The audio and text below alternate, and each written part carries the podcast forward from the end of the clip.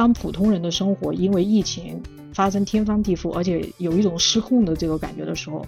呃，大家都意识到了现代这种很便捷的这样的日常生活，是对他人劳动有一种无形而且是十分广泛的依赖。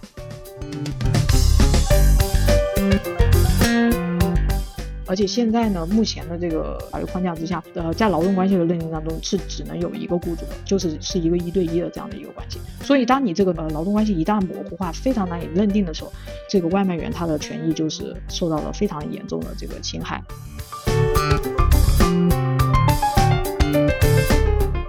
越来越多的通识教育需要加入。对于这个，比方说科技，它的社会性这一方面的一些教育，很多的这个就是学计算机的人，他们不是本身就会设计出一套，说，哎，我要去剥削劳动者，他不是的，他是因为不知道自己的设计出来的一些系统和这些算法，它可能具有社会的意义。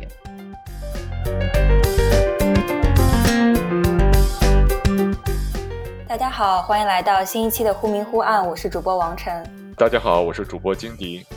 啊，今天我们邀请的嘉宾是多伦多大学传播文化技术中心和信息学院助理教授陈玉杰老师。啊，非常感谢老师在一个周日的晚上来参加我们的节目啊。然后老师先跟观众朋友们打个招呼吧。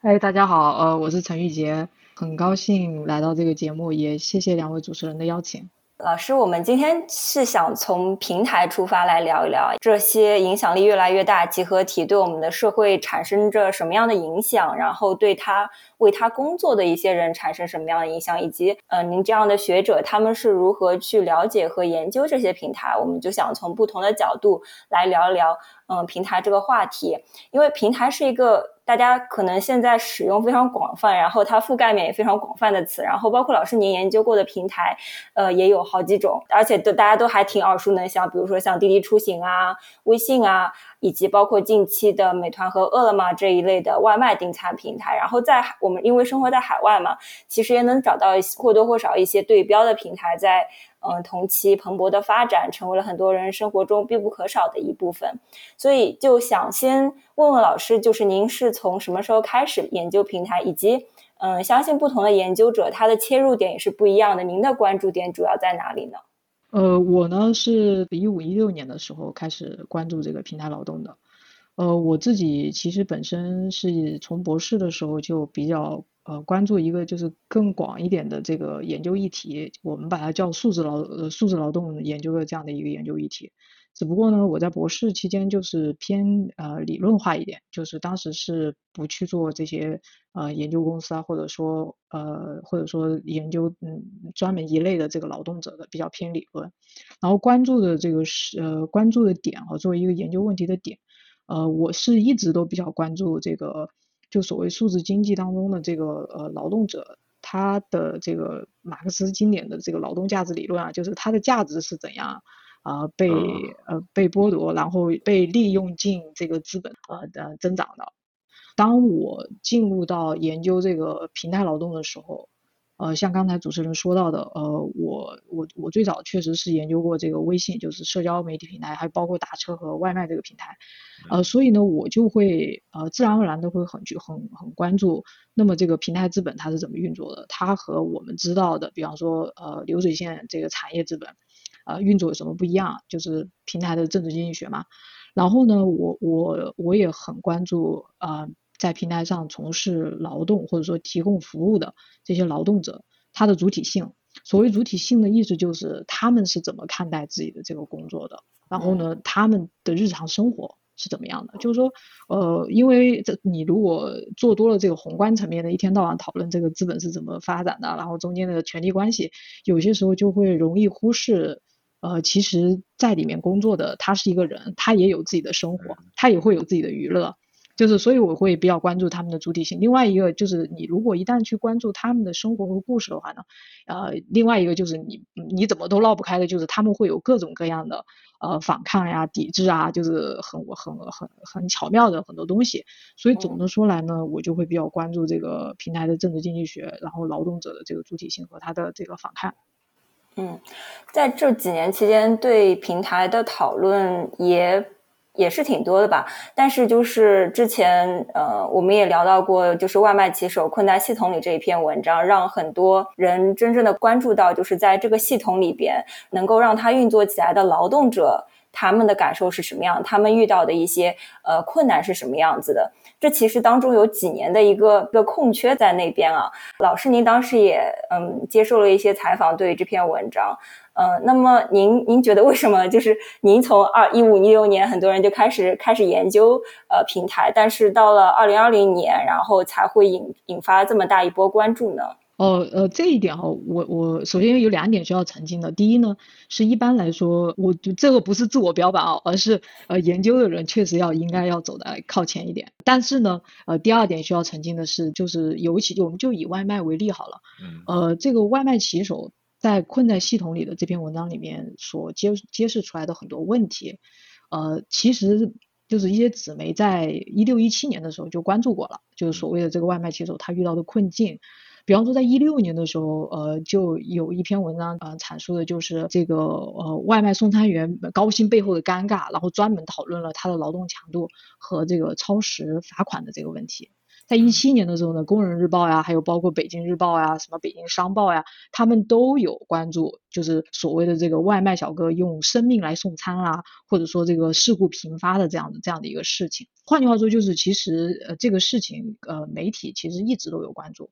呃，之所以这篇文章会非常火，而且在这个时间点会非常火，呃，我觉得除了这个文章，它呃那个呃作者确实是花了非常大的功夫，而且写的很好，也是也是很有关的。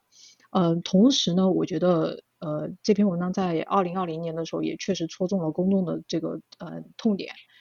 呃，原因呢，我觉得呃呃可以分开好几个方面来讲。一一个是随着这个平台经济的发展啊，这个外卖员他是非常。具有可见度的，他整个的行头就是戴头盔，就是穿各种颜色的衣服，还带带一个这个大箱子，对啊，他是非常具有标识度的这样的一个行头。而且呢，就是疫情，疫情它一旦一爆发，这外卖呃这个疫情疫情期间的这个外卖员还有医护人员，他们整个的这个可见度就一下子的这个增高了。呃，说实话哈，这个疫情期间所谓的这个平民英雄，就是平凡的人如何让疫情之下人们的日常生活。正常运转，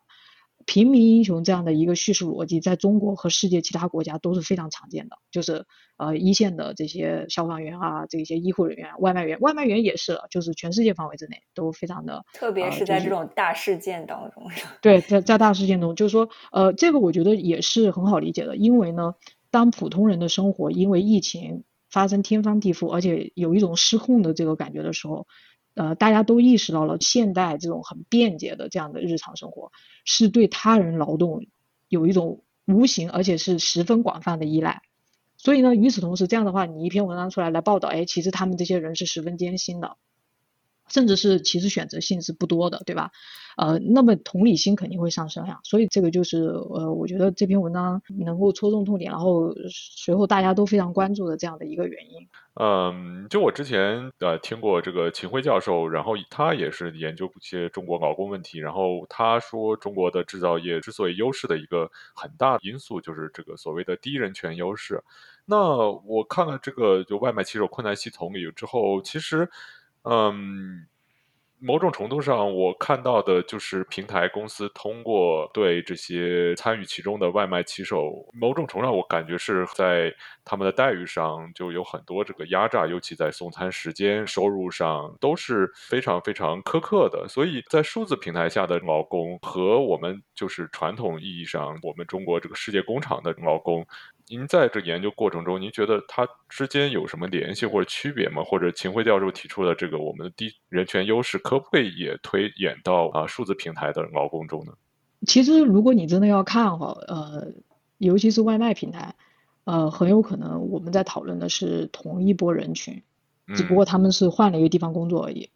呃，事实上，最近几年我们对于这个就是什么样的人就是会从事外卖员的这个工作呢？呃，我们也确实发现了。就是说，呃，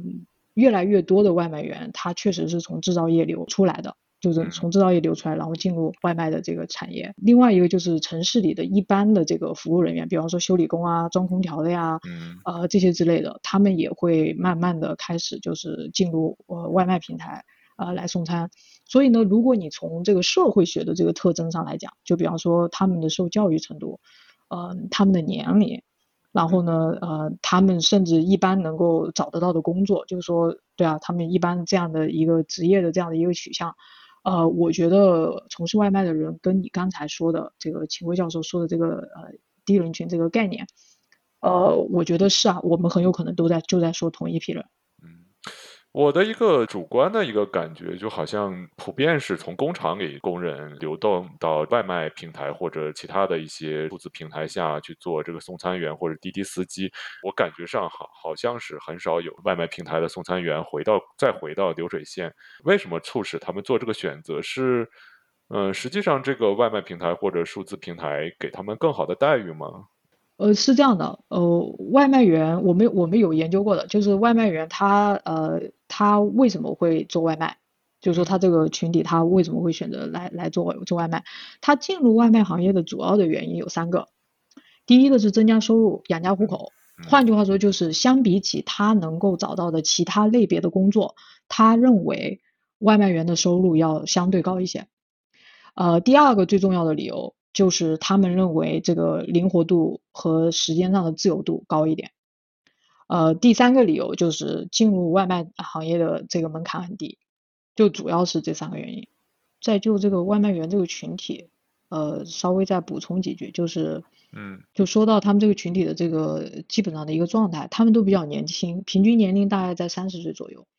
呃，有超过一半，将近六成的人是已经结婚了的。然后说，就是说他们这个，他们怎么看待自己的这个工作？就是很多人就会说啊，他们困在系统里啊，怎么就毫毫无反抗啊，什么之类的。你问他们怎么看待，其实我们听到最多的，就他口述的，呃，听到最多的就是呃，这个养家糊口，就没有啥别的可以做的。嗯。然后呢，就是都是为了生活，就这是他们的原话。然后呃，要不然呢，他们还有一个就是，他们其实很多人是把外卖当做一个过渡性的职业。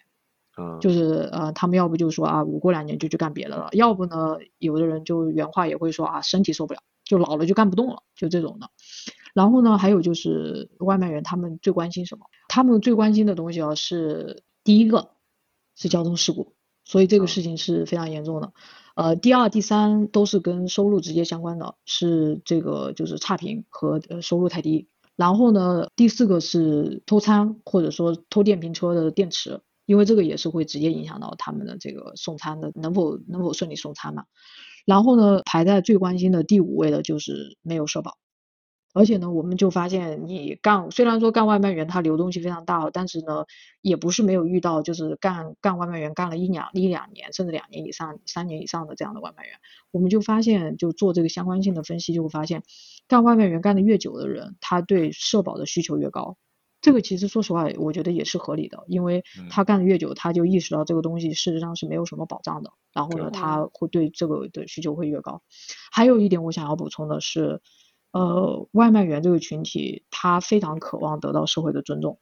我觉得这个跟他在送餐的过程当中，有些时候会遇到非常无理的这个客户是有关的。他觉得自己本来本来我们大家都说劳动无贵贱嘛，对吧？对。但是呢，他们却觉得自己呃有些时候会觉得低人一等，或者说就是别人很不尊重他们，所以呢，他们是非常渴望得到这个社会的尊重的。如果你要问他觉得外卖外送送餐是不是一份呃这个体面的工作，只有百分之不到百分之三十的人认为这是一份体面工作，大部分人不认为这是一份体面工作的。嗯，普通的外卖员生活真的是很艰辛的，然后经常会发生这个车祸啊、刮伤啊或者擦伤这样的事情。那我想问，这个外卖平台或者数字平台和这些他所谓的这些劳工之间，他们的劳动关系是怎么样的？然后如何去保障这些啊送餐员的呃日常的这些权益的呢？我我可以我可以先先说一下这个整体的一个趋势。嗯，可以。这个外卖员他的工伤和交通意外的比例是惊人的高，而且呢，呃，因为我们做的这个研究嘛，有一个时间线啊，从嗯从这个一八年开始有比较系统的这个问卷的调查，一直到二零二一年，呃，我们统计出来的结果，针对北京的外卖员统计出来的结果是，他们遭受过这个交通意外和工伤的这个呃外卖员的这个比例是呈呈现逐年增加的这样的一个趋势。就我们就简单说一下遭受交通意外吧。一八年的时候有百分之三十七的外卖员是遭受过交通意外的，一九年就到百分之五十三了。二零二零年，我们想象一下，二零二零年可是疫情期间哦，大家大部分人都在都在家待着，他们遭受交通意外的比例居然还有百分之五十四。二零二一年是百分之五十六，是一个层就是层层级自己往上增的这样的一个一个趋势。就是说，每两两个外卖员就有一个会在送餐过程受伤。那这个受伤的定义怎么定？哦，没有没有，这个是这个是遭受交通意外受伤受工伤有另哦外一个也呃是另哦外的这个数字，呃这个数字是二零二二零一八年的时候是百分之二十八，一九哦年的时候是百分之三十九，但是到了二零二零年也确实是两个人当中就有一个百分之五十二就就有有有这个身体损伤，比例是非常非常的高的。那这非常高啊！就你刚才说这个交通意外的就达到百分之五十，但我我看文章中很多小的这种意外，可能他不一定会汇报。那这种五十几的应该是比较大的交通意外了，是吗？呃，不是的，我们就嗯是普遍问的，就是你你受到交通意外对普遍问的。然后呢，通常情况下确实是这样的，他们一般的剐蹭，甚至有的人他可能就是呃脚给崴了，嗯、嗯他们都不会走保险，因为索赔对于他们来说是首先非常耗时，对于外卖员来说时间是非常宝贵的，呃，然后呢，他们也未必都能够得到这个都能够得到赔偿。嗯。呃，大部分人呢，他这个都是呃很简单的这个交通意外险，他们要索赔嗯是很很嗯难的，而且呢，呃，有些时候他这个他这个，比方说呃一些其他方面的一些保障，对啊，他如果他主如果我们只是讨论这个呃就嗯。是交通意外和工伤的话，他大部分就只能走这个交通意外险，就是嗯说他。没有其他的那些其他别的险可以走，呃，如果我们要讨论到其他。就是别的的这个保障，比方说社会保障呀，然后这些什么之类的，那就是另外那就是另外呃另外一套了。这个主要就是跟他们是否有这个劳动合同有关。那他这些保险是平台提供的，还是他们自己购买的？强制的还是自愿的？它到底是一个什么样子的一个情况的这些保呃障，？他们基本上都是，比方说他们呃比较常见的就是呃就每一天呃三块钱这样的一个一个意外险，就这样。嗯呃，对，一般因为因为这个这个东西呢，你反正他会自己在你的这个账号里面扣的，就这样。呃，它的这个覆盖范围确实就是整个索赔也都非常麻烦，他基本上有的时候根本就找不到人来帮他们。呃，这个也是为什么其实外卖员他们如果一旦要走这个就是法律程序，就比方说要去告这个平台，或者说他们有很多人是这个第三方这个人力资源公司呃雇佣他们的，他们如果要走法律途径呃给自己维权的话，呃大部分的人其实都是因为受到了这个比方说有意外受到了工伤。他们没有办法追求这个合法的赔偿，他们就没有办法，呃，所以他们才会走去法庭诉讼这样的一条路。哎，这个劳动关系，这个平台和呃呃劳工之间是什么样的一个关系呢？这个外卖平台刚刚兴起的时候，百度、饿了么、美团，它都是平台直接雇雇佣外卖员的。而早期的时候，百就这些平台，如果是他们直接雇佣的外卖员，他们都是有劳动合同的。他嗯们不但有劳动合同，还有最低工资。呃，我一七年的时候接触过一个饿了么的这个呃外卖员，他给我看过他的收入的截图。他那个嗯收入，他就告诉我，他说他说他有最低工资，而且他给我截图上面我看到了什么呢？他有养老金，有社保，还有个人公积金，呃，还有这个呃流量啊话费的这个补贴，还有饭贴，还有充电的这个补贴，还有其他的一些福利津贴。很全对面，嗯非常好的，是非常好的。我觉得这个就是跟他签了这个呃正式的劳动合同其实是相关的，因为呢，呃，根据我们国家的这个法律规定，就是劳动法和劳动合同法，你一旦签了这个劳动合同的话，你在法律意义上是被认定为和这个雇主有劳动关系，而这个劳动关系一旦就是你确实在法律意义上有这个劳呃劳动合同有这个劳动关系，那么任何一条合法维权的这个途径都是走得通的，法律嗯是站在你这边的。但嗯是这个平台发展，它的逻辑是要先占市场市场占有率，而且我们知道，它通过这个多方补贴的这个形式，它是不盈利的，它不盈利就说明它是不长久的。那么平台它这个发展，它在发展过程当中，它要追求这个市场的占有率，这样的高运营成本，就是说你要你要给这个骑手负担这些呃，又是最低工资，又是各种补贴，对吧？还有这个社保什么乱七八糟之类的，那么呢，它的这个高运营成本对于平台来说就压力非常大。那么平台它怎么办呢？其实最终的这个呃，最终的这个结果就反映在了这个外卖员他的待遇和劳动条件在不停的变差，它在不停的变差。具体它的特点呢，就是放在中国的市场上，这个也是中国基本上是独一份的，就是说它呈现出了就外卖员它的种类多种多样，而且呢，呃，这个整个的外卖员的劳动力市场就呈现了一个高度分化的这样的一个市场。我可以我可以稍微解释一下啊，就是说这个呃它的种类多种多样是什么意思呢？之前我们刚才说了，早期的时候外卖员他是被平台直接雇佣的，那么后面呢，马上就呃大概是一五年左右的这个时间，因为这个外卖我就是这个外卖平台它的发展呢，在各地它推出的这个东西是不一样的，但是呢，基本上到了一五年的时候就开始出现了众包了，众包的意思就是你不是雇佣的。你是什么时候想送？你就就是你上传自己的这个这个身份证明，然后经过平台的这个网上培训和一个什么健康证，你就基本上可以上岗了。你就随时随地可以上岗，而且呢，在一个城市你送单，你也不受这个时间的这个不受时间不受地点的约束。那么就出现了所谓的众包的外卖员。然后呢，到基本上到了呃到了一呃这个不是从一九年开始的哈，但是到了一九年的时候就就这个所谓的第三方外包的外卖员。他们有的在，有的在就在呃实践当中啊，他们有的就叫团队啦，有的就是就在站点里面工作的。他们基本上是由平台跟第三方这个劳务外包公司签署合同，然后由这个第三方直接呃雇佣，甚至有的都没有合同就呃招揽这个外卖员。那么呢，就出现了众包，我第三方外包，呃这一些呃这一些类别的外卖员就逐渐的取代了。或者说是淘汰了由原来最初的平台直接雇佣的，通过劳动合同直接雇佣的外卖员。我们都知道，这个劳动合同对于呃这个劳动者的保障是比较全面的。那么呢，你出现众包，众包就不用说了呀。众包其实就是传统意义上传统意义上所谓理解的独立合伙人嘛，他跟平台之间不是雇佣关系。他甚至跟平台之间唯一签的就是他在下载和使用这个这个 A P P 的时候签的那个我同意，对吧？条件和这个叫什么 Terms and Conditions，就是他的使用使用的这个呃条款，用户协议那样的使用条款。而那个呢，当你一旦进入司法程序的时候，绝大多数情况下是不能够作为劳动关系认定的这个这个依据的。嗯。呃，有些时候可以啊，就是一般情况下，我们国家有好多这个法律认定，其实到最后的时候，有一些认定是会让。这个平台来赔偿，但是那种情况下基本上是呃就是外卖员呃致死，或者说是呃造成了极端重大的伤害，就是说在这种就是非常结果已经是非常非常糟糕的这样的一个情况。一般情况下呢，就是这个是很难的。然后那么到了第三种，就所谓的这个外包的这个情况呢，到后面的时候就会出现一个层层外包的这样的一个情况。层层外包就是什么呢？你你的这个我呃我们国家比较大的一些这个什么乐信啊，一些就是这些大的人力人力资源的这个公司，他可能会跟这个平台公司签署一个呃包含好几个城市的这个外卖员的这个业务，他们叫做配送的业务嘛。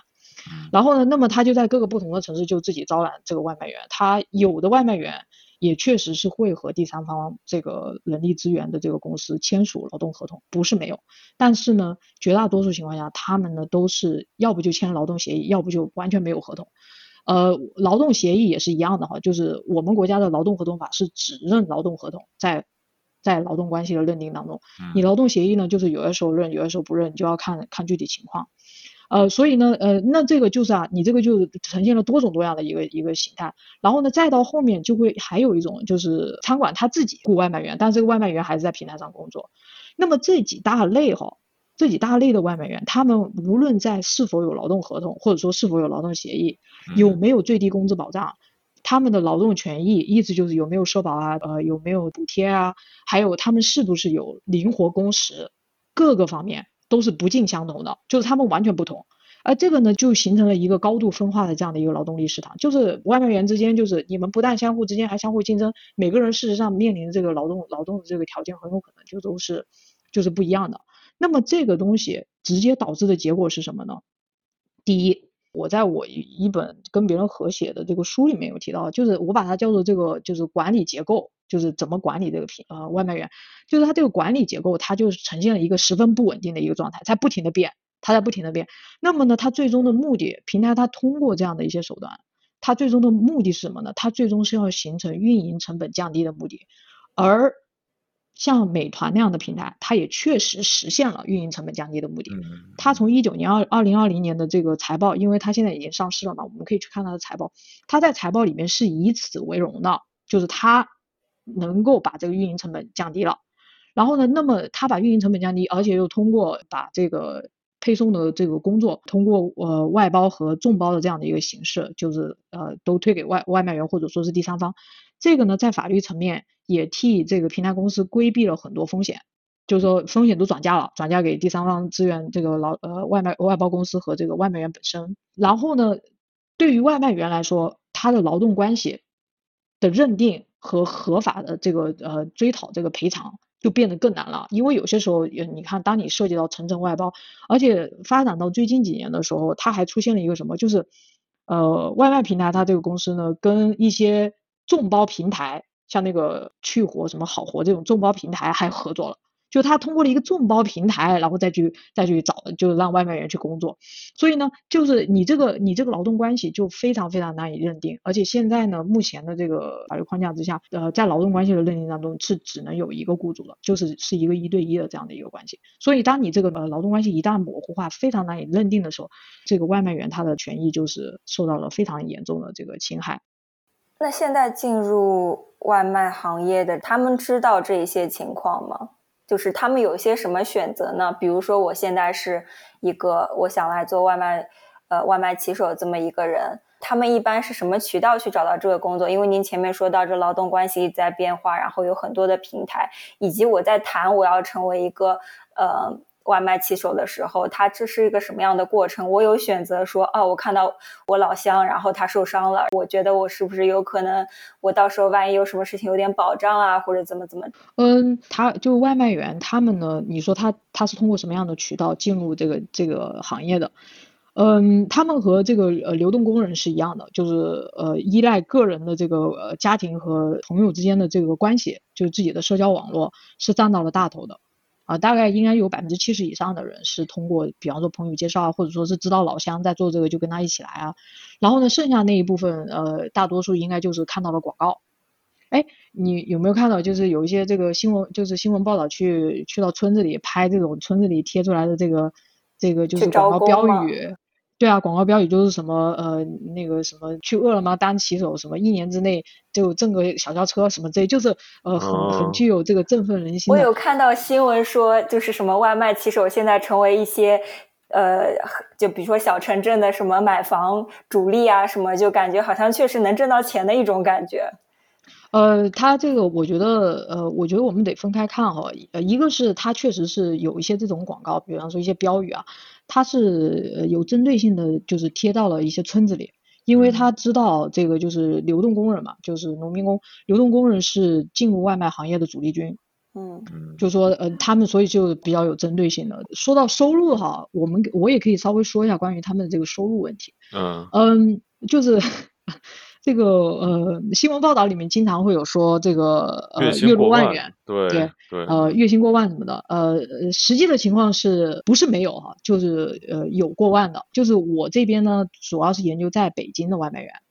呃我们大家都要知道，就是外卖他送送餐的外卖员他怎么挣钱呢？他挣钱的主要方式还是通过送单乘以他每一单的单价，嗯。啊，基本上是这样的，有只不过呢，就是呃，众包的外卖员，他的这个单价可能是浮动的，就是说它的浮它的浮动可能根据，比方说你的这个时间还有距离有关。而如果你是比方说是外包，就是外包的第三方的，或者说是这个雇佣的外卖员，他是。每一天他是就在三三公里之内的商圈里面活动，然后呢，他基本上是你你在不同的等级的这个外卖员呢，你可能每一单的价钱是不太一样的，但基本上是以一个单价乘以你送的单，然后再加上一些一些补贴或者一些奖励这样的一个工资构成的方式。所以呢，呃，换句话说就是你在大的城市里面单价是更高的，因为当地的消费单价更高的。北京和比方说那个呃济南。呃，单价呃应该是不一样的，嗯，啊，所以呢，对于北京的外卖员，我们的调研就有发现啊，这个呃拿到手拿到手的，我们不是说他税前的，基本上是问他们拿到手的，拿到手超过九千的，二零二零年有百分之十七的人是超过九千块钱，嗯，呃，那个二零二一年就少了一点了，嗯，只有百分之八点九的人，但是呢，呃，换句话说就是呃高收入就是所谓的过万，呃不是没有，但是我们要特别特别注意以下几点，呃，第一，呃，刚才我已经说过了，关于在这个劳动保障下降的问题，也就是说他们是以牺牲自己，比方说社保，就是长远的这个生活的安定和保障，呃，就牺牲掉这个了，呃，然后还有一个就是，呃，我们看。就我们不能只看，好像有一些人他能够实现呃月薪接近一万，或者说超过一万，呃，我们还是要看这个整体整外卖员他们作为一种职业，我们现在说的是。呃，国家大概有呃一千万左右的这个外卖员，我们要看它的整体的收入。这个收入呢，整体的基本上可以看到的是，二零二零和二零一二零二一年它的整体的这个收入的中位数，因为我们都说中位数是更比较能够代表整整体的这个状况的嘛。嗯。在北京，它的中位数只有五千到七千之间，就它连七千以上都没有到，在这样的一个区间之内。然后呢，呃，这是第一点我们要注意的，就是要考虑到它整体的一个状态状状况。第二点需要注意的呢是，就是说他为什么好像看上去至少要比在工厂里的普通的工厂里面的这个工资，哪怕是用中位数比要稍微高一点呢？那么他这里面的收入，呃，我们要明白的是，外卖员的收入呢，主要其实还是通过呃延长劳动时间，或者说是用很长的这个劳动时间和用他自己的身体健康来拼出来的。他每天的这个劳动时长哈，我告诉你，每一天的劳动时长，它的中位数基本上是在十个小时到十二个小时之间。而外卖员这个群体每一个月休息的时间基本上是在三天以下，也就是说他基本上是不怎么休息的。而每一天你要工作十，就是这个还是中位数哦，就是最能代表这个群体的。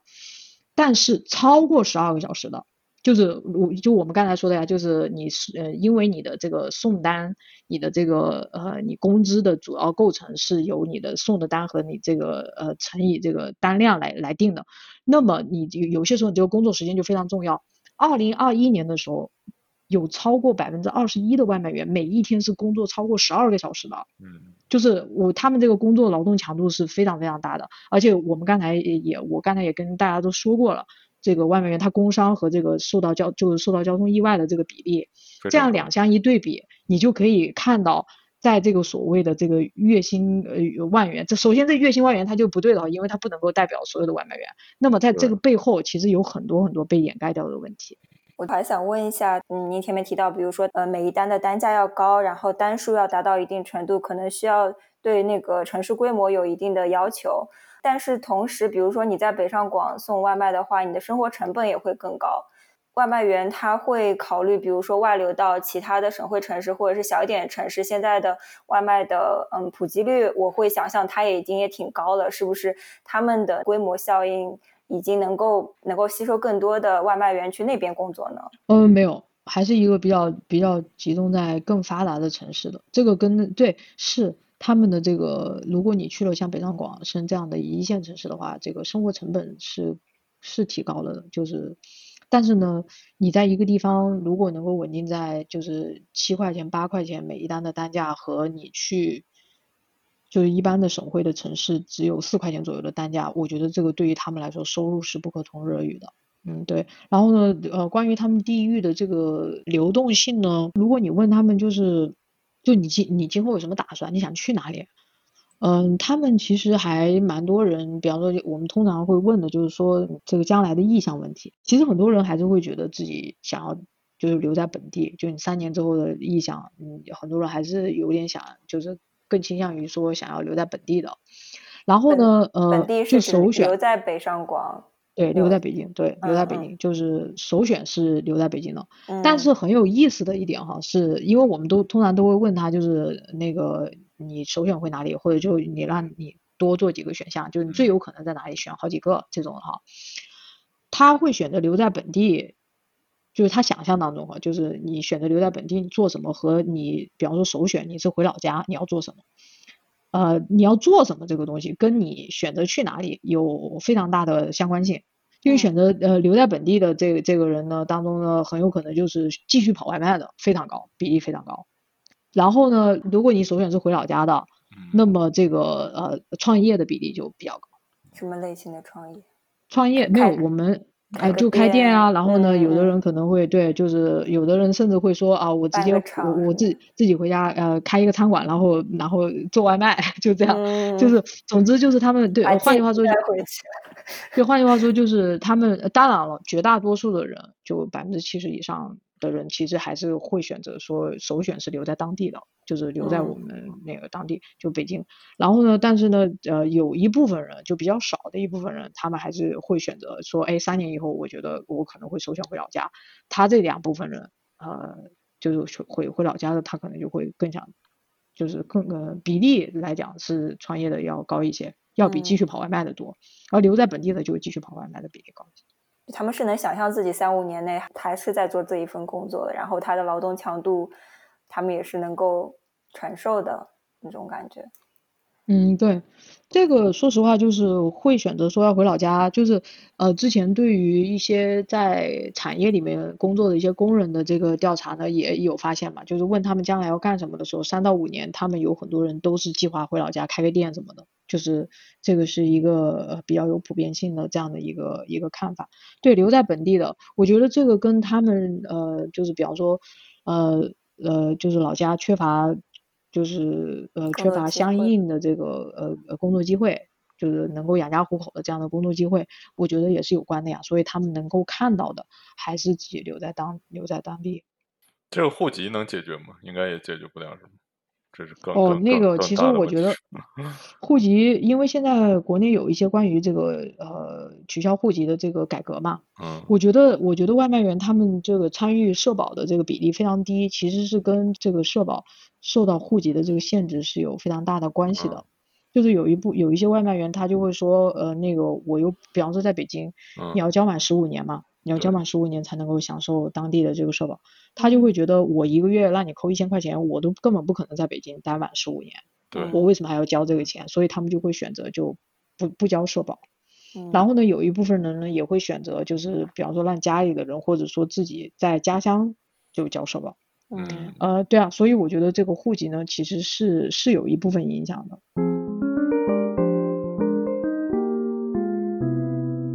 中国的这些产业工人，我们都说这个中国的这个富士康是这个血汗工厂啊，但是这个这个外卖平台或这些数字平台，某种程度上其实也是这种血汗工厂的一个新的另一种的异化的一种新的形式吧。其实也是以这个压榨人的剩余价值为为主要手段来创创造利润，听起来是挺挺让人感觉到很很无奈也很悲痛啊。嗯，是的，这个呃，我觉得肯定是的呀。这个说实话，尤其是这个工伤和意外这个事情，呃，这也是为什么就是说呃会广泛受到这个关注的原因。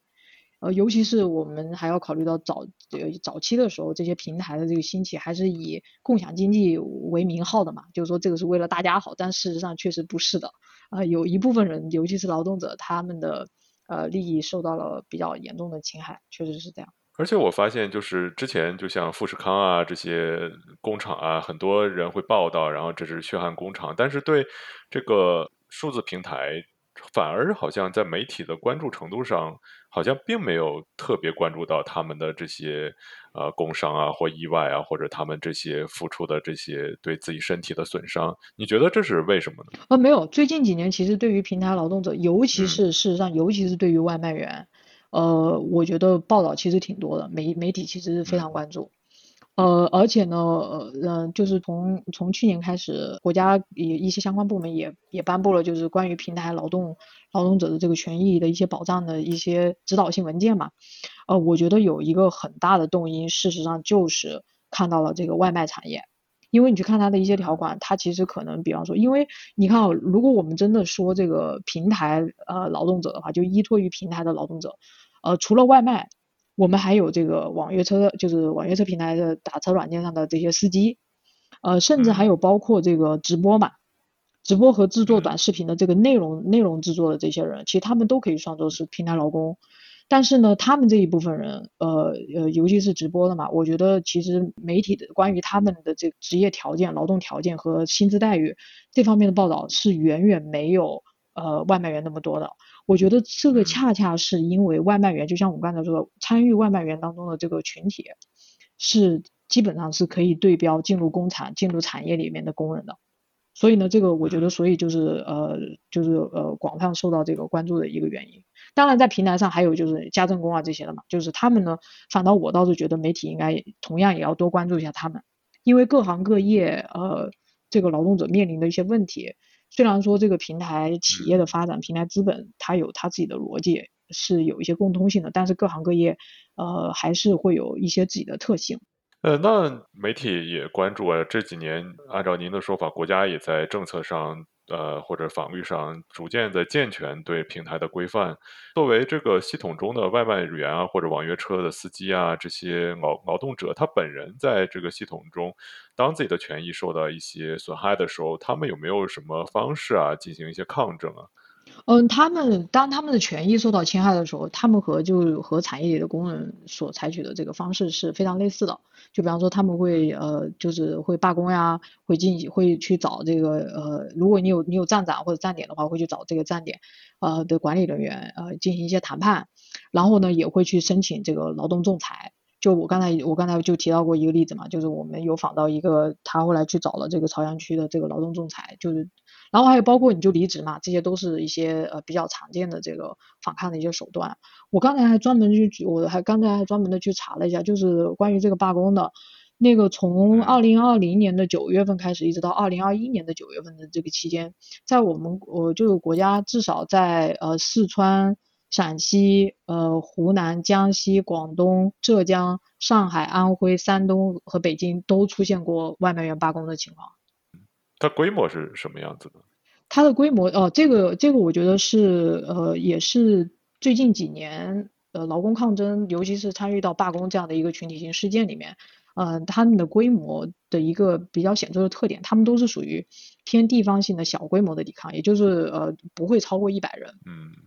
啊，不会超过一百人，他们就基本上呃，所以呢，这个也是为什么这个就是各地的这个小的这个呃。这个抵抗和这个罢工啊，或者讨薪嘛，这种的一直都有发生，但是呢，都不可能或说你你呃有特别多的这个媒体的报道，或者说更不可能说变成这种刷屏的文章，就是因为它其实是都是比较小范围的地方性的这种抵抗。那最后通过这些抵抗手段或者他的诉求，最后是有被满足掉吗？还是说？怎么处理？他们是这样哈，就是他们的诉求绝大多数都是跟工资有关的。嗯，就有的时候是在一个地方忽然平台这平台这个算法进行调整，然后呢，这个呃单价降低了，他们要去要去这个呃抵抗，就是说要去罢工，要去抗议。嗯，然后呢，呃呃有的呢，要不就是直接就是直接就是拖欠工资，反正都是都是跟工资有关的。嗯，呃有的成功，有的失败。我觉得呃我觉得失败的多，成功的少。那您在您看来，就这几年中国推出了很多保障这个劳工权益的法律，它在执行层面有很好的被执行吗？或者说它的执行效率是越来越好呢，还是并没有被很好的执行？呃，我觉得呃有效执行呃应该会有一些作用的。他提出来就是有呃就是在中国这个呃国情决定的呃，比方说国务院啊和中央政府，它一旦还有一些相关的部门嘛，就是它如果。颁布一些指导意见或者说是行政法规的话，行政令啊或者这些之类的，它呃有非常强的这个政治信号的意味，呃底下人就会知道，包括资本他们就可能会感觉到这个风向可能会有些变，所以呢呃这个在某种程度上呃是会发挥一定的作用的，但是呢呃尤其是对于这个平台工人他的权益的一些保障。他的指导意见，其实你仔细去看的话，他的有一些指导意见、一些条款其实是提的非常好的。呃，比比较遗憾的是，就是现在没有看到这个，还没有啊，就还没有进入这个执行的这个阶段，呃，或者说呃，我们要看他这个执行的这个最终的这个结果，呃，还需要再等上一段时间。我就是感觉就是中国的很多产业都是这样，就一开始就是野蛮生长，然后多的人权益受损了，然后当然很多这个资本啊或者一些。利益相关者也挣了很多钱，然后当涉及的人越来越广啊，或者触及的面越来越大啊，然后或者引发的这个社会的隐患越来越多的时候，这是国家开始逐渐规范，但是实际上在时效性上可能就是有非常强的一个非常大的一个滞后性。嗯，对，这就是呃，就有人总结出来的嘛，就是说是一个一个收一个放，就是中国的监管是一直是。就在这两中间晃，就是一会儿收一会儿放，然后呢，对，有些时候是觉得可以在这中间找一个平衡，确实是。那在海外的这一些嗯嗯平台的话，因为多少成分是以国情决定，就是对于呃零工经济的保障是有难度，多少是比如说它这个零工经济本身，然后你就本很难产生一个工会，然后去保障他们的权益。就想了解一下，在海外是不是会有更好的劳动保障？他们有经过经历一些什么样的过程呢？哦，这个啊，对，这个是这样的，零工经济就这些以平台为主的这些这些工作，这些工种。呃，事实上是一个全球范围内的监管困境，是一个这个绝对不是中国独有的。也就是说，就是呃，这个就是 Uber 司机在美国他们面临的困境，或者说是我们就拿外卖来讲吧，呃，多伦多他的外卖员呃遇到的困境就是没有办法就是认定劳动关系，没有办就是当他的这个劳动呃受损的时候。劳动权益受损的时候，他没有办法向平台追责这个问题。呃，这个呃，中国的外卖员和加拿大，我们在加拿大，我们就说加拿大和加拿大的外卖员是面临的是同样的呃难题，他没有办法让平台来负责。呃，加拿大，哎，这两天刚刚呃有一有一个判例，就是是呃 Uber Eats，就是优步他送餐的那个平台，有一个送餐员他觉得 Uber Uber Eats 这个平台扣了他的钱，等于是呃偷了他的工资嘛。然后呢，他就去法庭上把他给告了。最终仲裁出来的最终法律判的这个结果，当然是就是他是站在工人这边的，他是让就让 Uber Eats 赔了钱，而且呢，我觉得更关键的意义是他们认定为 Uber Eats 和这个送餐员之间存在的是雇佣关系，因为呢，这个呃就是在国外哈，就是加拿大、英国、美国，呃还有很多这些欧洲国家。就是在应对这个零工经济的时候呢，基本上是，尤其是在这个法律这个层面，就是你要去经过这个法律诉讼，或者说是要去打官司。嗯。他们基本上是一个呃，就是一个自雇人士和这个雇员之间的这样的一个两二元对立，因为在国外自雇人士他有自己的一套这个保障，就是你要自己给，你可以自己给自己交社保，然后呢，你跟你工作的这这个，比方说公司啊，或者说是客户啊之间不是雇佣关系，所以呢，这边的法律基本上就是在雇员和自雇之间，就是在呃所有打的官司都是围绕着这个来的，就是围绕着什么呢？就围绕着。在平台上面工作的劳动者，他是不是应该被认定为是平台的雇员？呃，这里面就比较有代比较有代表性的就是，你看一下美国嘛，呃，美国其实就平台劳动者是不是属于所谓的独立承包人，就是自雇人士？呃，他其实是有一个反复的，就是一九年的时候，就加州嘛，它的议会首先是通过了一个法案，叫做 AB 五，它这个法案呢就。推出了三个这个测试，就是如果你呃满足这三个测试的那个那个，你才可以是这个呃独立的承包人，否则的话呢，你就是你就是雇主。所以呢，根据他这个测试，这个测试的这个具体的条款我就略过不说哈。但是根据他这个测试呢，网约车外卖员他都属于雇员，OK，然后受到法律保护，然后享受比方说加班费、工伤赔偿、病假，然后以及组建工会的这个权益。还有其他的一些劳动保障，但是呢，在二零二零年的时候，这个这个美国大选，呃，加州是一个比较奇葩的这个州啦，就是他加州在大选的时候，他可以通过一个所谓的这个加州全民的一个公投，嗯，他在二零二零年的时候呢，公投又又投了另外一条法案，叫做呃就是二十二号法案，然后呢，他这个法案就认定为在交通和这个配送平台上的劳动者，他是属于独立承包人，也就是就推翻了之前的那个 AB 五的那个法案。但是呢，在又又来反转了呀！二零二一年的时候，在八月份的时候，加州的这个最高法院又认定这个二十二二号的这个法案它是违宪的，所以它就不予实施。它就是所以就就在反复横跳，就这样的。呃，目前呢，在加拿大也是类似的情况。加拿大呢，呃，那个至少我知道的安大略省的这个呢，其实在前几天这个。呃，一个应该是在一个一个部门吧，就是 ministry，一个部门其实是颁布了一条所谓的零工经济，呃，十五加元每小时的这个最低工资标准，嗯，就是他颁布了一个这个，但是呢，呃，没有认定这个零工和平台之间是不是属于这个雇员和雇主之间的关系，他没有认定，所以呢，刚才提到的那个案例，就是说那个 Uber Eats 那个送餐员。他不是胜诉了吗？所以呢，相关的有一些律师，还有一些法律工作者，他们就出来说了，说，那么你这个就明显出现了这个司法和这个呃立法部门的一个相互矛盾了，因为你刚刚立了法说你这个是自雇人士要保障，但是要保障十五加元的这个呃最低时薪，但是你刚才在这个法庭上你又判定外卖员和平台之间是一个对啊是一种雇佣关系，然后呢其他国家其他国家也是就英国也是比较有意思，就是说他现在呢把这个平台呃劳动者呢就划分成了雇佣者、呃非雇佣者和介于两者之间的工人。就是他，他等于是在呃，在这两者之间找到了找到了一个第三个选项，然后呢，他对于这个介于这两者之间的这个工人叫 worker，他会根据在平台的这个从业的时长、工种这些一些其他的，还有一些其他因素来决定他应该享受什么样的劳劳动保障和这个和这个一些福利。然后一些其他的国家，说实话，像我我刚才说的这个东西呢，已经是在全球范围内都引起了这个监管者的注意的。呃，比方说在澳大利亚、呃巴西、新西兰，他们就规定，呃这个职业安全，我们刚才说的这个职业安全是非常重要嘛，职业安全和健康的这个保险就不受任何用工形式的影响，全民无论你是雇员还是自雇人士都享受同样的权益。那么这个就是变相的就把这个平台劳动者纳入了这个这个中间的范围之内。然后呢，印度也是比较值得关注的，就是因为也是作为比较大的发展中国家嘛。印度呢，在疫情期间，呃，就立了法，把劳动平台劳动者纳入了印度的社保范围。啊，这个说回来，中国其实是还没有没有做到的哈，这一点，就反正就是每个国家还有他们都有自己的尝试。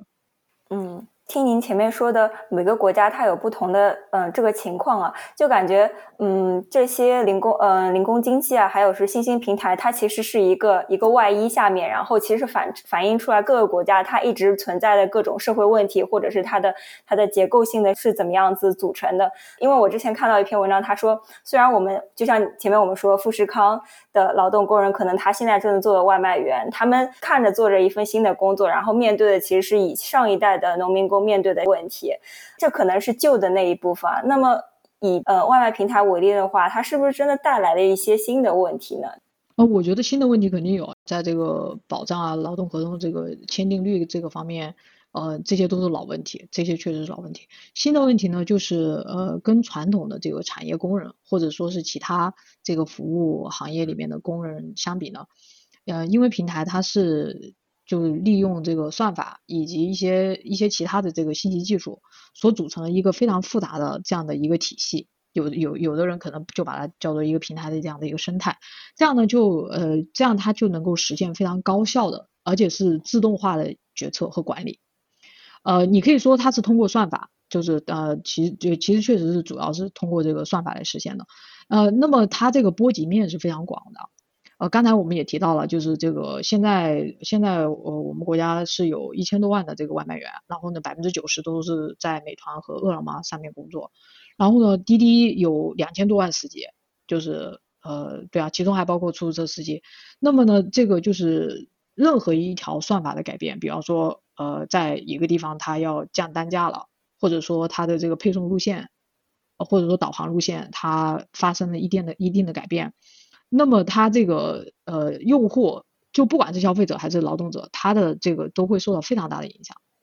呃，之前我们也说过，就是跟这个相比，我可以给你举一个，就是把这个把这个呃嗯两千万劳动者和这个一千两千万司机和一千万的这个外卖员跟传统的产业稍微比较一下。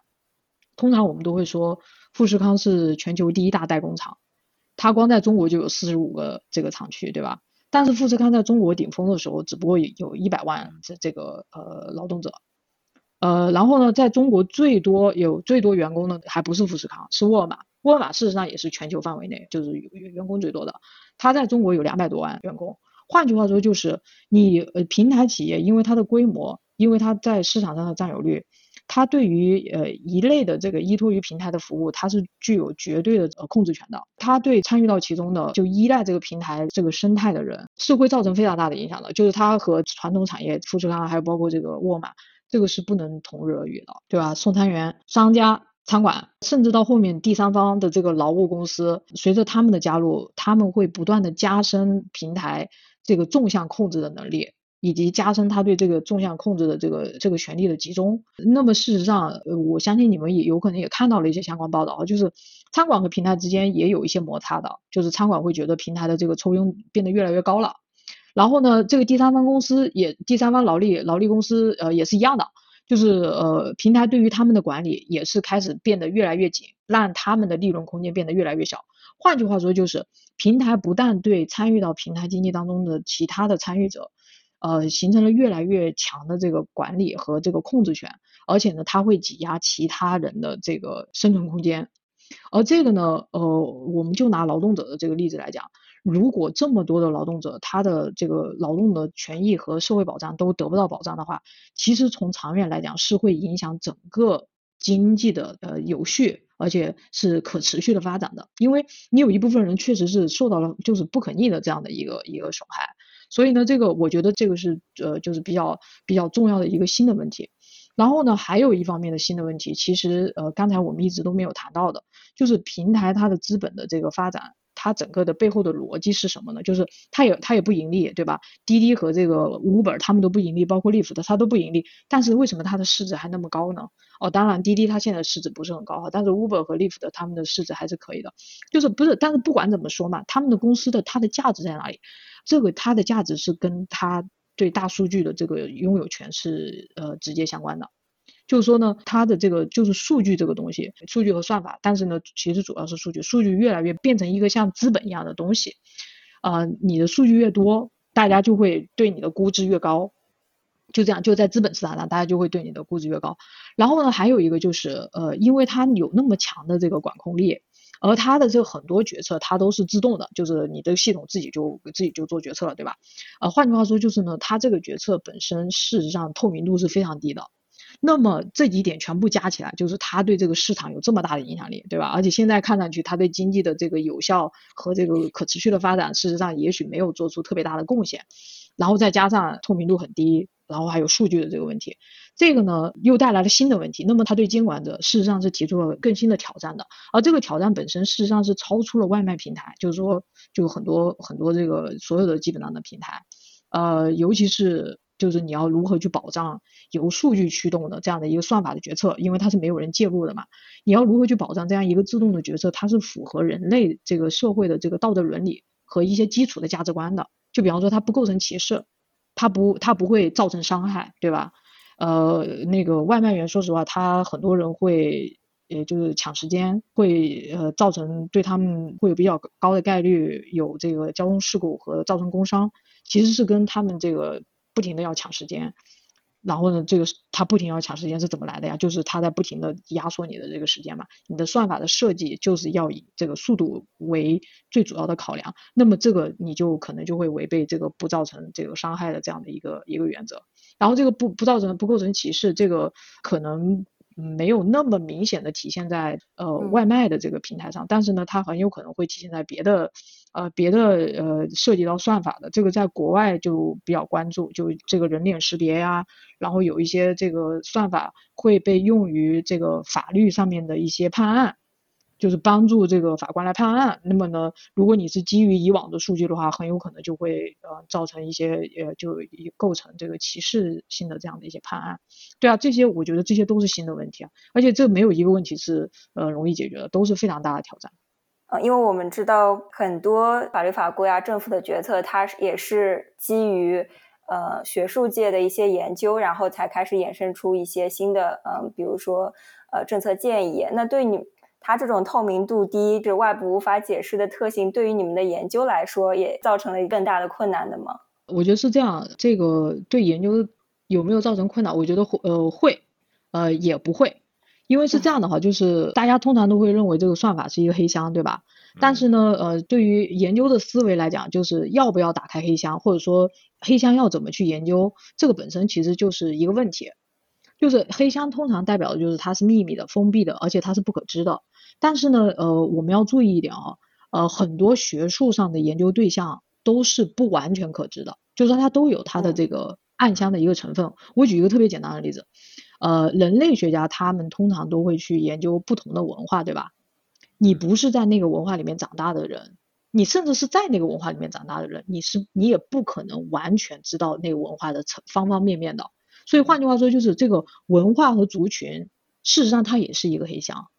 但是呢，哎，这个并不妨碍，就是无论是社会学家、人类学家，还有一些别的这些关注文化层面的人，他们去研究文化这个东西。换句话说，就是这个立足点不是说我们要去打开这个呃文化的这个黑箱，而是呢，可能你处在里面的人，哎，你说，哎，我是中国人，呃，那么我对中国文化肯定很了解啊，什么都知道啊，对吧？哎，也许也不是的，对吧？所以呢，对这个这个是第一个问题。第二个问题是，呃，其实目前已经有了哈，就是这个在就是搞设计的，还有这些呃设计者的这个圈子里面，还有这个 CS 他们这个就是计算机啊，他们这些圈子里面的人，对于自己对于算法设计也研究者的他的这个研究也表明了，就是你就去研究那些怎怎么设计算法的人，他们也表明了，设计者他自己也未必能够说出自己设计的算法是不是对他完全了解。换句话说，就是哎，你设计会这样的人，他可能都不知道这个是怎么怎么弄的，而且大家也逐渐认识到，就是这个，尤其是你呃把这一个算法运用到一个场景里的时候，因为我们在讨论这个呃平台经济嘛，呃，你设计和这个呃算法的设计和开发的这个过程呢，通常是受制于比方说设置设计者他自己的想法，还有公司的一些目的，然后公司是会有不同部门的呀。那个不同部门可能相互之间可能会有一些协调，有一些竞争和行政上的一些制衡。比方说那个安全和效率中间确实是就是可能会有不同的那个。那么这些不同的因素都是会影响到这个算法本身的。这个是回答这个研究会不会造成这个困难的这个这个问题。然后其实事实上研究者啊，就呃包括像我这样的就社会科学的这样的一个研究者，其实就慢慢就发现研究这个算法的方法和这个角度其实是很多的。比方说熟悉工程的，他们就会用所谓的这个反向工程，就去做实验，然后呢去了解它这个里面到底这个原理是什么。呃，这里面一个比较有代表的就是早年有人做过这个，就是去了解这个优步上的溢价的那个算法，就他要去了解它在什么样的区域范围之内会造成溢价，他就用了这个反向工程去做实验，然后就还把它在一个地图上给画出来了，就你一个一个范围，这个就是一个研究方法。然后另外一个呢，就是所谓的这个科学和社会的这样的一个研究思维，再加上研究方法。它这个研究思维是什么意思呢？科学和社会它一个基础的原则就是认为科技和社会的构建是分不开的。换句话说，就是去研究科技，事实上是要去研究它背后的价值观和，同时它也关注算法和使用者对象之间的这样的一个互动啊、互购啊，呃，这样的一个关系。那么你要怎样去研究这个算法背后的价值观和权力关系呢？就是你要要注意到这个算法和组织结构啊，还有我刚才讲的这个管理体系啊，还有包括这个资本运作啊，平台它如何利用这个法律和监管一些这个漏洞啊，就都就都是呃结合起来的。换句话说，就是算法它不是独立存在的，而算法也可以独立存在，就在教科书上嘛，就它教科书上它得它是独立存在。但是呢，呃，你如果一旦要在现实生活当中要去研究的话呢，那么你就要把这些东西，尤其是要理解它这个背后的这个价值观。还有还有一个研究的路径呢，就是去看人和算法之间的这样的一个一个关系，就是说人作为他作为算法的一个对象，但是呢，他经历的算法，他自己本身的经历也是很值得研究的。而这个方面呢，就体现在比方说这个劳动者他可能会自己发展出来对于算法的运作的一套知识。然后呢，他利用自己了解的这个算法运作的知识呢，来调整自己的工作。就是说，哎，比方说，呃，早年的时候我研究这个滴滴上面的司机，就会发现，他们就会发现，哎，我可能就去装一个作弊软件，就这样进行抵抗，进行一些规避啊什么之类的。然后还有一个是最近我发现一个比较有意思的，那那个人他是欧洲的一个学者，他研究的是。呃，社交媒体上的一些这个算法，他的研究方法，他就提出来说，也要研究所谓的这个呃算法的想象。每天接触很多平台嘛，然后呢，对于这个平台上的一些算法，它怎么运作的呢？是它是一个黑箱，对于我们来说，我们是。在这个技术层面是不知道它怎么运作，但是它并不妨碍我们对于这个算法该怎么运作有一种特定的想象。比方说呢，就是因正是因为它不可知，所以它激发了就人们对它的想象。然后呢，很我们普通的人呢可能会基于我们对于这个算法的想象，然后呢就影响我们的这个行为方式了。比方说，比方说通常情况下，我们有时候会觉得，哎，现在反正这个互联网上就收集我们这么多的这个用户信息，那么它的这个精准广告投放。它应该很准才对，但有些时候我们就会发现，啊，他怎么给我推了一个这么不不靠谱的广告？哎，这个其实就是一种基于这个呃这个算法的一个想象，就我觉得它应该准，但事实上它没那么准。然后呢，呃，还有一个例子也是一样的，就是呃很多这个网红，就他对于算法。呃，都会有一些自己的理解，就怎么提高自己的，怎么提高自己的这个知名度啊，很多行为啊，就是哎，我怎么我怎么去改我的关键词，我怎么去改我的标题，哎，这些都是的呀，就是这些都是呃人们基于对于算法的想象一些想象，然后来改变自己的行为。那么这个对于算法也是有影响的呀，对吧？它对于算法也是有影响。我就换换句话说，就是这个东西呢，就是把人和算法之间的互动啊，看作了是一个研究对象。所以呢，总的来说就是，呃，无论是这个研究思维，还是这个研究的方法和思路角度啊，其实现在都挺多的，就也有偏工程类的，就是你需要一定的技术背景，也有偏这个呃社会文化类的，就是都都都可以进行研究。所以，我们对于算法这种想象，就是它应该怎么做，或者是它这么做是笨的这么一个判断，是我们把它已经拟人化了吗？就是我们觉得。他应如果是他作为一个人的话，他应该做出什么选择？还是说，我是觉得最有利我的一个结果是什么样子？我觉得算法就应该做出样子吗？我就想这个判断到底是怎么做出来的呢？嗯，这个其实是这样的，就是呃，我们对于算法觉得它呃，它比方说应该很聪明，或者说应该很准这个东西，我觉得这个是跟呃，就是呃，启蒙运动之后，就是人类社会普遍进入了一个崇尚科技呃一个文化思维。呃，是有关的。就我们通常都会认为，嗯，那个技术带来进步，技术呢会比人更中立，就是技术会都是客观的，啊，都是高级的。我觉得跟这个有关。然后还有一点就是，我刚才只是举了几个例子，就是说，那么其他的，我们对于这个算法的想象也不完全是，就是说，哎，他们就应该很，就是很好啊，很很准啊，什么之类的。呃，有些时候，比方说，当你推送到一个广告的时候。然后那个广告是基于你刚刚搜索的一个新的什么东西，你就会有些人可能他的第一反应不是说啊这个算法很厉害，有些时候他第一反应是会觉得自己的隐私受到了侵犯。就说啊，这个怎么这样无孔不入，就这种感觉，你知道吧？就是，所以呢，就是我对我想要表达的就是呢，普通的用户，就是这个平台的用户，他对于算法这个的运作，呃，越来越多的人其实也已经意识到了算法的存在。他其实就是在使用系统的时候，它不是一个单向的过程，也就是说，不是一个算法它控制人，或者说它决定人类行为这样的一个过程。有些时候呢，人类会就是我们普通的用户，包括这个劳动者。会根据自己的理解，呃，去使用算法，或者说去使用这个平台，而这些东西事实上都是我觉得挺值得研究的。嗯，就我我自己分享一个例子，我我在用这个抖音的时候，我我也自己就试图在叫叫训练这个算法吧。就我很喜欢看一些科普视频啊，尤其比较喜欢看这个医学科普。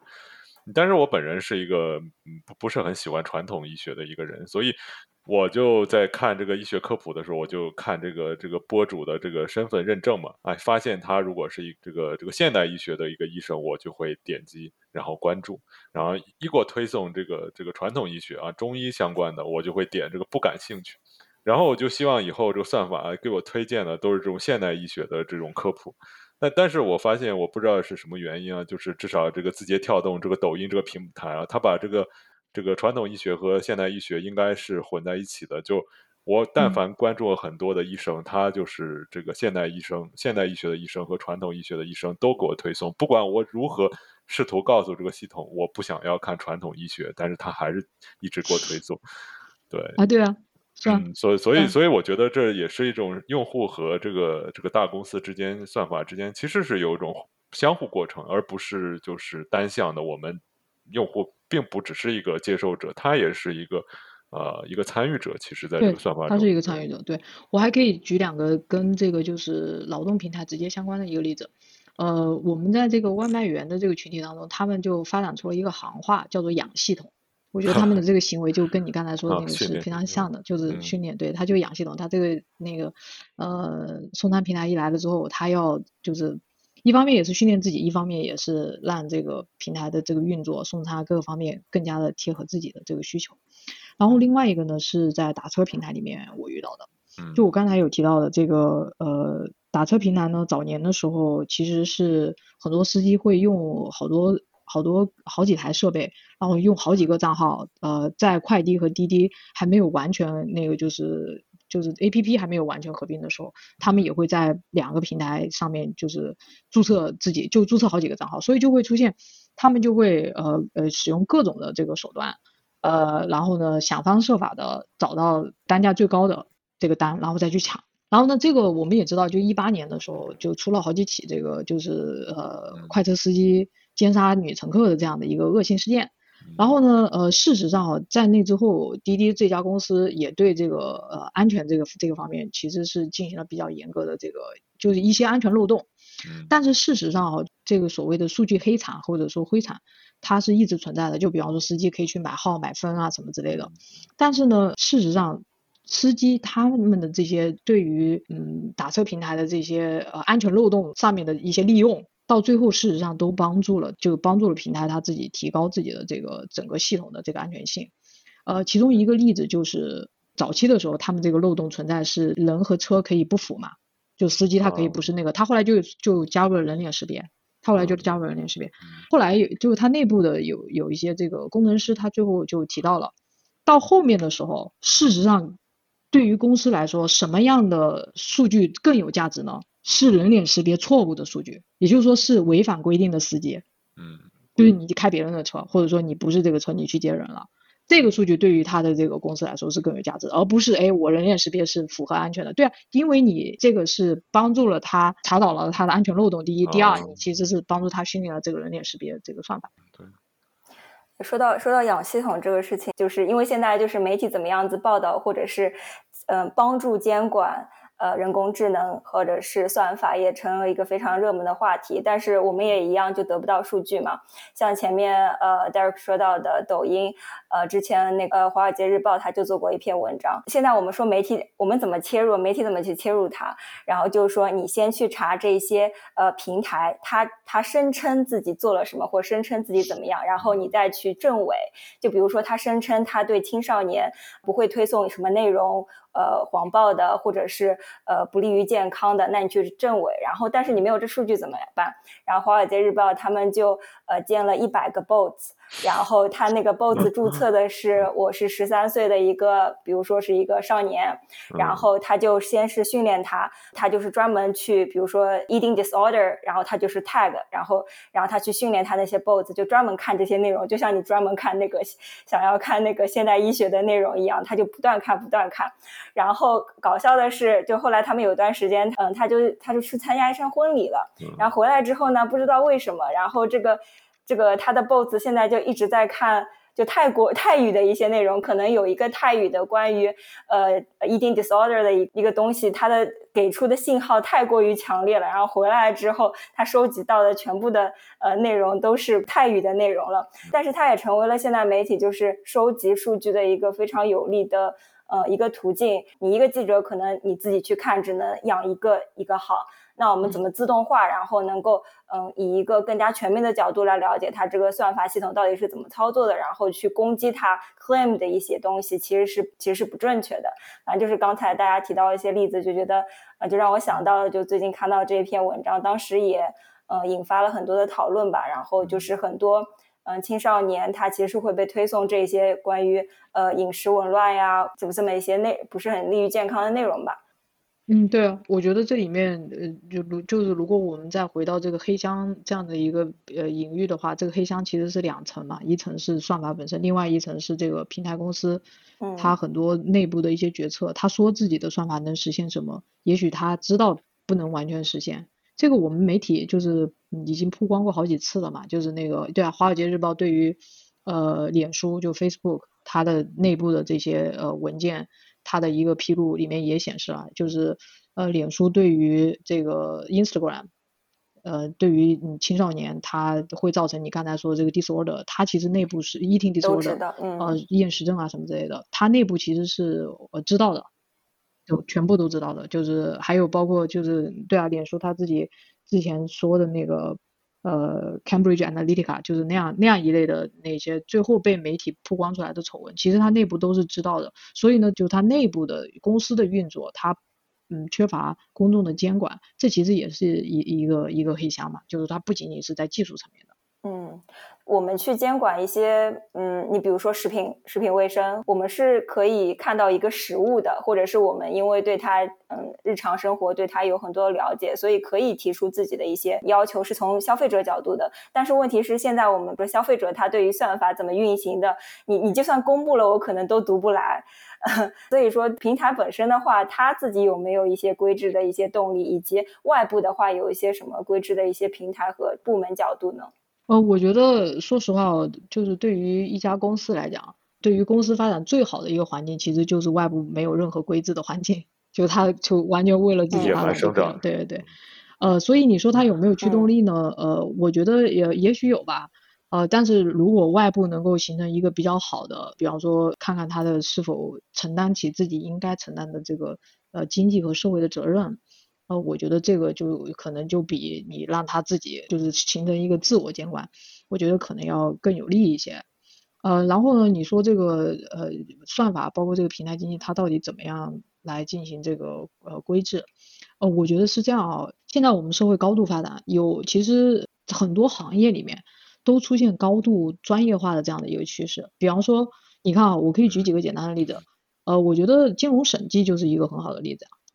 就是我们在一个公司里的运作的人，或者说是外部的人，呃，我们可以不用完全懂得这些报表，我们可以不需要这样的一个这样的一个知识，但是呢，会有审计这样的一个专门的这样的机构或者说公司它出来，然后呢，他们出的报告有非常强的可信度，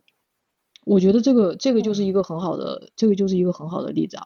呃，然后还有就是药物的开发，就是药物的开发和这个应用。你看那个就是美国的 FDA，还有我觉得国内也有相关的部门，就是药监局啊什么之类的。他们在药物大规模投入使用的时候，都是会经过层层的这个试验。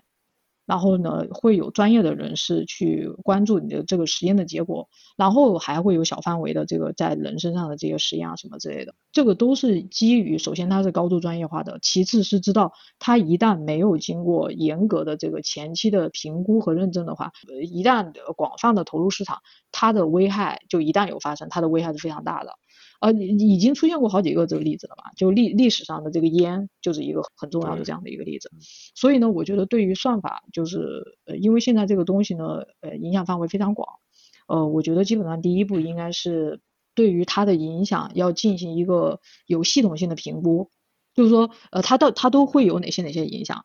呃，我知道现在加拿大是在做这个事情，加拿大的公共呃政策部门是是正在商讨，就是所谓的这个 impact。Assessment 就关于算法会对于什么对社会造成什么样的影响进行一个有系统然后比较全面的这样的一个评估，因为这个呢，这个为什么重要呢？这个是下面一步，就是你要找什么样的专业人士，呃，然后呢，你要怎样进行一个很好的监管，这一这一步是最基本的，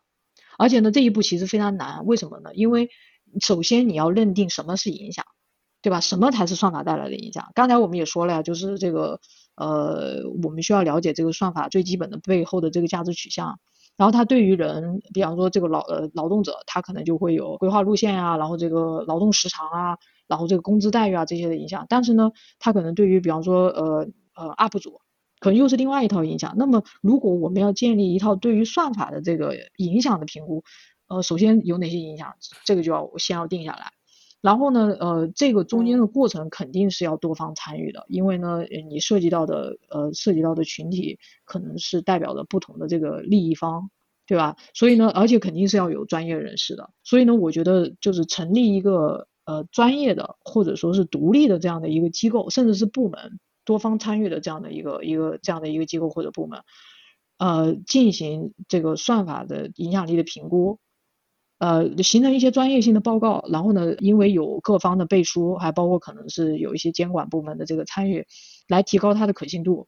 甚至是以后就完全脱离这个所谓的这个监管部门，像那个审计一样，它单独的成为一个非常专业化的一个东西，我觉得都是我。也产生。算法界的四大什么的 啊，不是，呃，我觉得，我觉得，就是这条路也是很值得探索的，因为这个东西确实是它，它变化很快，然后呢，这个计算机它现在，尤其是加入人工智能这个机器学机器学习训练了之后呢，它的它对专业性的这个要求非常高，所以呢，就是所谓的这个算法审计这个概念，就是呃，algorithm 呃 audit。呃，现在其实在美国有一些这个成立的小公司是打算走这条路的。就他们他们是呃要做这方面业务的，所以呢，其实就是这个呃各个方面吧，我觉得我觉得都有，也就像我说的，这个也许呃也许并不需要这个呃一定是一个从顶层设计这样从上至下的这样一个过程，而是呢那个如果就是你社会当中你有一个比较大的空间，专业人士也有自己也可以这个呃就是进行一些探索。然后呢，还有一点，我觉得这一点可能是讨论的不是特别多的。呃，我觉得教育非常重要。呃，因为现在学科类别的这个分类，尤其是到了这个博士啊这种专业的这个阶段，这个就不用说了嘛，对吧？越来越多的通识教育需要加入对于这个，比方说科技它的社会性这一方面的一些教育。很多的这个就是学计算机的人，他们不是本身就会设计出一套说，哎，我要去剥削劳动者。他不是的，他是因为不知道自己的设计出来的一些系统和这些算法，它可能具有社会的意义，他缺乏这方面的认识，不是说他本身就是有问题，而是他就缺乏这方面的认识。而我觉得呢，因为现在技术已经发展到这样的一个程度，很多很多国家小学生都开始教编程了嘛，就是说，我觉得在教呃小学生啊、教初中生啊这种呃基础教育呃加入这个学习电脑技术的这个同时呢，事实上也应该要。呃，比方说在大学通识教育里面，要多加入一些关于这个技术它的社会影响这方面的一些教育，因为我自己接触过一些，就是接触过一些学计算机啊、学这个工程类的，然后跟他们交流的时候呢，有些时候他们会，他们对于技术呃和社会之间的关系，技术对社会产生的影响，他们是有非常浓厚的兴趣的，唯一的缺点就是他们专业领域里面教授这方面的事情的非常少。但他们是有非常浓厚的需求，也这就是说其实是有需求的，而且有必要，所以我觉得这一点也是非常重要的。当然也可以反过来，就是教一些你看像我这样的学社会科学的，教教给我们一些技术。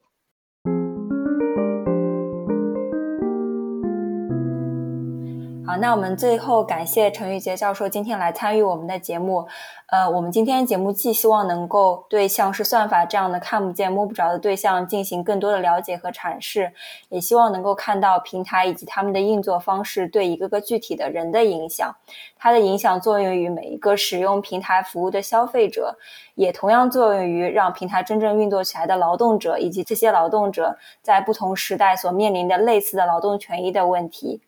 那么今天的节目就到这里，欢迎大家在喜马拉雅、小宇宙、Apple Podcast、Spotify 搜索并订阅我们的频道，或是在微信公众号搜索“忽明忽暗”关注我们，给我们留言反馈。那我们下期再见啦，谢谢老师。好，谢谢你们。好，拜拜。拜拜。OK，拜拜。